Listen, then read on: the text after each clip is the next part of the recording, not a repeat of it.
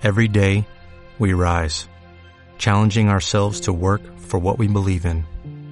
At U.S. Border Patrol, protecting our borders is more than a job, it's a calling. Agents answer the call, working together to keep our country and communities safe. If you're ready for a new mission, join U.S. Border Patrol and go beyond. Learn more at cbp.gov/careers. IG, expertos en CFD, Barrera, Turbos 24 y Opciones Vanilla, patrocina la entrevista capital.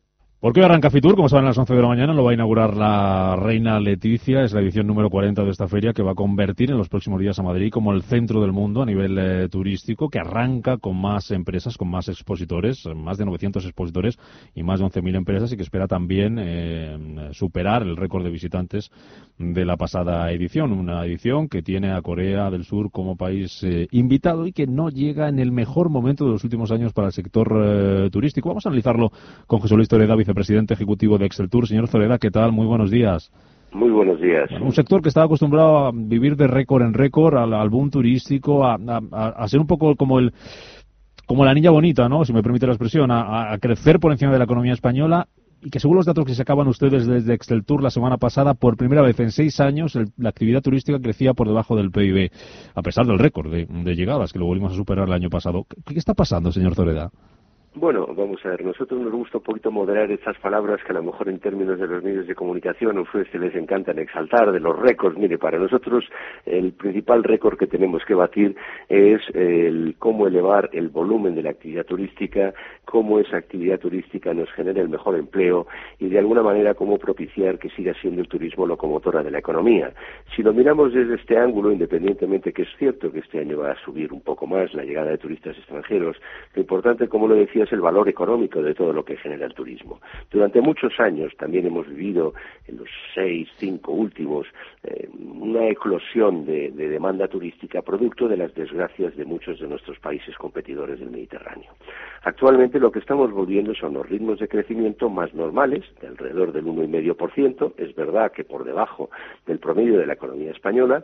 Para el año 2020 esperamos poder mantener ese 1,5%, pero si lo analizamos no desde el punto de vista de batir récords, sino desde el punto de vista que la economía en general se desacelera en Europa, que también se está desacelerando en España, pues eh, digamos que esta eh, lectura de mm, que vamos un poco eh, perdiendo fuelle no es tan grave, pero no nos debe de en absoluto hacernos dormirnos en los laureles y bueno, de hecho en un foro que inauguramos ayer y tuvimos una amplia eh, capacidad de debatir sobre los temas, pues fue un poquito cómo tirar para adelante con una visión donde no nos engañen las estadísticas o no nos eh, dramaticemos, crecemos un poquito más, un poquito menos, ver cómo crecemos de manera más sostenible, ver cómo conseguimos tener una mayor empatía con algunas sociedades locales donde el turismo pues ha tenido algún tipo de recelos en estos últimos eh, años y eso es un poquito para nosotros el principal reto que tiene el sector independientemente de que es cierto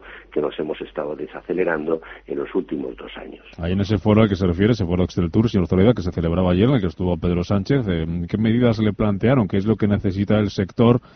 Para seguir creciendo, para seguir ofreciendo buenos datos también este año y bueno, que viene? Básicamente lo primero que le pedimos es que echamos de menos desde hace muchos años eh, una verdadera política turística de Estado entendiendo por política turística de Estado una política que nos permita acelerar todos los retos de transformación que tenemos pendientes, ya no el año pasado, sino que vienen de hace más de diez años, que han estado un poquito soslayados, por lo que le decía antes, por toda esta, entre comillas, ventajas no deseadas, porque nadie desea prosperar en base a las desgracias ajenas, pero que han soslayado un poco porque durante los últimos, eh, especialmente el año 75, eh, este, 2015, 16, 17, pues tuvimos unos récords, unos crecimientos absolutamente insostenibles del 6%, del 7%, y por lo tanto eh, fueron de alguna manera opacando esa necesidad de darle una vuelta de calcetín a nuestro modelo turístico, que ya no tiene que ser, ni puede ser, ni es sostenible ser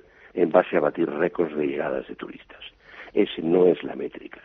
De alguna manera lo que tiene que ser es batir récords de entrada de ingresos que reviertan a la sociedad civil en las localidades donde desarrollamos el turismo y que generen la mayor prosperidad y el mejor bienestar percibido. Esa fue una de las primeras cosas que le lanzamos al presidente de gobierno. Es hora de que no consideren eh, que el turismo va solo, necesitamos una gran apuesta de Estado, somos un sector muy heterogéneo, eh, muy atomizado, donde la disparidad de culturas empresariales es muy importante y el vector de cohesión nos lo tiene que dar de alguna manera la autoridad que puede ponernos a todos con una cierta consistencia y coherencia en una dirección determinada.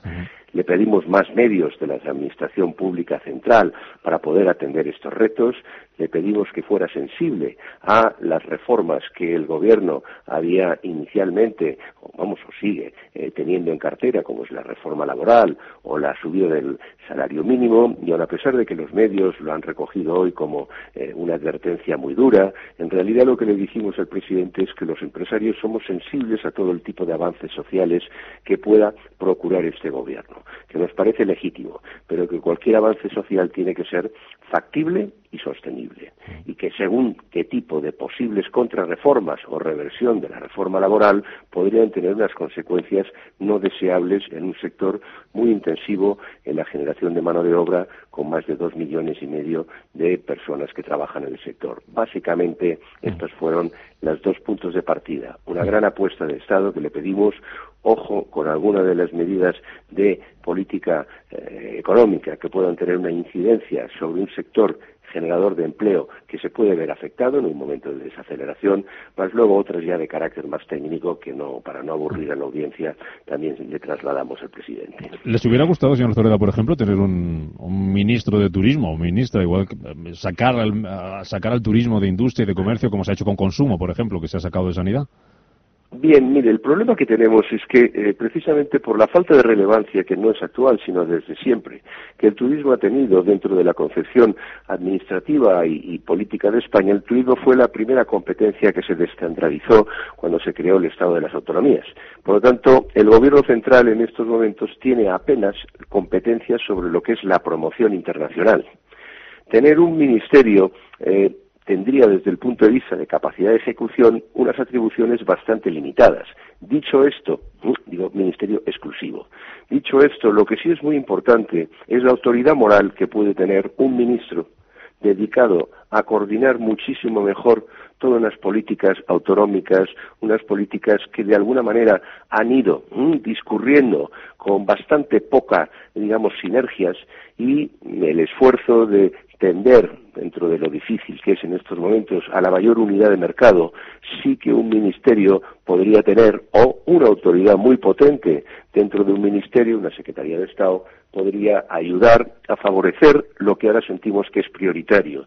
No es la realidad actual de España no necesita eh, tanto unas campañas de publicidad, unas campañas de marketing. España es un país sobradamente conocido, somos sobradamente atractivos, la fidelidad hacia los destinos españoles es muy importante. Pero lo que sí tenemos que hacer es ir adaptando nuestra oferta turística a unos turistas, a unos clientes que son cada día más exigentes y sobre todo tienen cada día más lugares donde elegir como alternativa. Mm. Ese reto de la mejora de nuestra oferta turística, de dinamizar y reconvertir algunos de nuestros destinos pioneros es clave. Y por ello, esa, digamos, objetivos trasladados desde alguien, sino ministro, pero con una voluntad política y una capacidad de liderazgo desde el gobierno, resultan claves. En síntesis.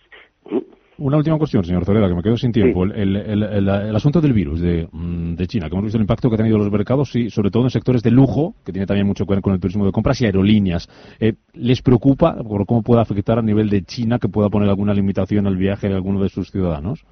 Hombre, todo lo que sean eh, estas pandemias, la verdad es que le mentiría si le dijera que estoy muy al día o muy al corriente de los últimos desarrollos, pero en términos generales, en los otros momentos de la historia reciente que ha habido pandemias, sin duda afecta al turismo y no son buenas noticias para los movimientos turísticos. Pero insisto, desconozco en estos momentos el nivel de preocupación o el nivel de gravedad que tenga este virus en China. José Luis Toledo, vicepresidente ejecutivo de Exaltura, un placer poder hablar con usted, después de ese foro Exaltur que celebraban ustedes allí y antes del arranque de Fitur, en el que se van a hablar seguro de todos estos asuntos. Gracias, señor Toledo. Hasta la próxima. Muchas gracias, muy amable.